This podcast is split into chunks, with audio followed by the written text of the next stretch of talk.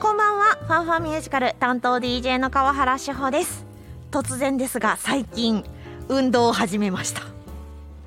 さすがにねちょっと夏も近づくと薄着になるとそろそろやばいんじゃないのということでまずおうちストレッチこれ基本ですよねくじけず毎日続けるをモットーにやっておりますさらに周りを巻き込んでレッツ卓球始めましたもともとね卓球経験者なんです私でさらに我が家からそんなに遠くない場所で午前8時から午後5時までのフリータイム1人300円という卓球ビリヤード場を発見しましてこれは活用せねばと月最低1回いや頑張って23回行こうかなと行こうかなとまだ行ってないんかいという感じになっておりますね、これでちょっとですね軽やかな夏を迎えられたらいいなと思っておりますまあねその時卓球やりながらミュージカルの音楽かけたら踊りたくなるからダメかちょっとですね運動に適した楽曲セットリストなんかも作ろうかなと思っておりますさてこの番組アメリカブロードウェイロンドンウェステンドそして日本など世界中で紹介されているミュージカルピックアップしています最後までどうぞよろしくお付き合いくださいではまず1曲お送りしましょうジャケット・リトル・ピルオリジナルブロードウェイキャストレコーディングより「All I Really Want」先週に引き続き今日も第75回トニー賞をピックアップしておりますこんばんこは。んばんは ESFM のミュージカルアタック宮本です。よろしくお願いします、先週はね、うんえっ、と何やったっけ？ミュージカル作品賞ね。今週はリバイバル作品賞を中心に。前回がリバイバル作品賞該当なしちゃったんで。ねうんえ。なんでね。いやー結構いいやついっぱいあるやんと思っててんけどね。うんうん今回は三作品ノミネートされております。やっぱりこのリバイバル作品賞の難しいところは昔の方が良かったって言われるところですかねそう。昔よりも良くなったねって言われないと。うーんなかなかね。それってでも今の技術だからできるものっていうのと、うんうん。今の技術でやりすぎた結果やっぱり古き良きものって大切よなっていうのと、ああ両方あるよね。ねえうんこのラインを誰が決めてんのさあ、でもねその結局その昔の作品をちゃんとうん、見ている世代の人もジャッジに入ってほしいですね。そうやね。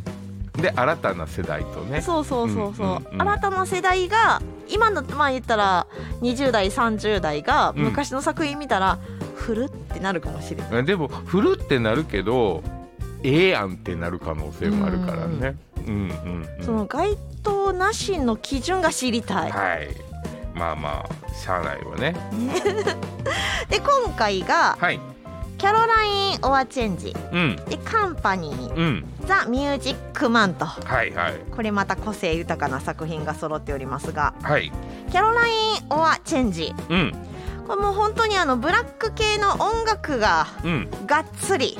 詰まった作品ですよそね。うなんですよねはい。で2004年ブロードウェイ初公演うんなんかリバイバル作品賞ってうんめっちゃ昔の私の中で一番大きく覚えてるのがうん「うん。王は様と私ザ・キングアイ」なんいで、はいはいはいっていうとは超昔い。はい。から進化を経て今みたいなね。ああ舞台セットが良くなっそてうね。そううで今回の「キャロライン・オア・チェンジ」っていうのが、んうん、言うてもついこの間やんそうみたいな20年も経ってないやんっていはういはい作品なんですけれども、うんブロードウェイ初演の時にトニー賞のオリジナル楽曲賞にノミネートされるほどやっぱ楽曲の評価が高かった、はいはい舞台は1960年代うんといえばアメリカ黒人が人種差別の解消を求めて公民権運動を起こすうんうんうんでさらにベトナム戦争、うん大統領のケネディ射殺うんなどなど、結構この時代荒れてたわけですよね。はいはいはいはいでその時代の中で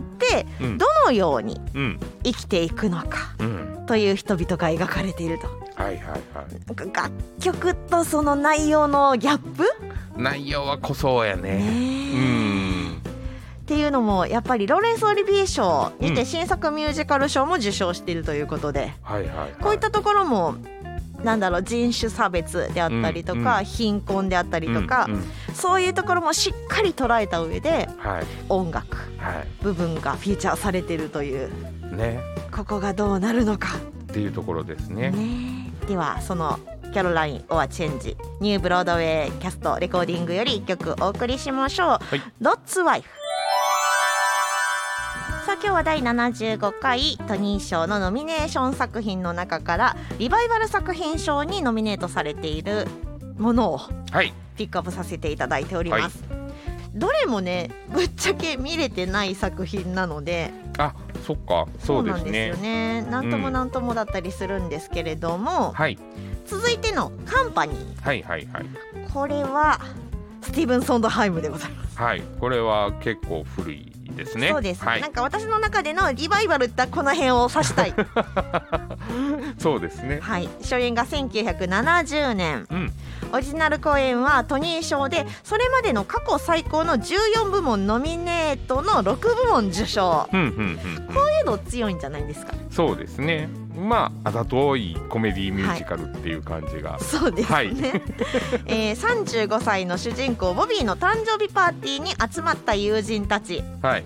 結婚しない理由を聞き出していくとうんいうね、うんあのーそこからですね一応これもですね独身とか既婚とかうん21世紀のニューヨークに暮らす人々の問題をはいその当時はおそらくその当時の問題をうんうんうん浮き彫りにしていたんですけれども、うん今のニューヨークうんうん今のニューヨークの人々のうん問題が浮き彫りになっていくというはい感じですがはいどうなんですかねこれ。ね日本でやってどうなんやろ共感できるのかなっていうところはあるけど多分面白いんやろ ね。これでも日本版にうんうん吹き替えるとか入れ替えるとするとうんうんちょっと難しそうですよね。そうやんね。日本のなんだろうその人種問題とか赤裸々にってなかなか作品としてそう割り切ってそのまま訳すのかはいもう日本用にアレンジしちゃうのか、うんどっちかしかない。そううんうです、ん、でもう一つはい「ザ・ミュージックマンはい」これも私の中ではリバイバル、あそうですね。はいうん1957年ブロードウェイ初演うん翌年のトニー賞では「ウエスト・サイド・ストーリー」を差し置いてトニー賞ミュージカル作品賞を含む8部門ノミネート5部門受賞おおウエスト・サイド・ストーリーよりもすごかったんよねでもウエスト・サイド・ストーリーの方が残ってるんだよ多分うんあざといコメディ だから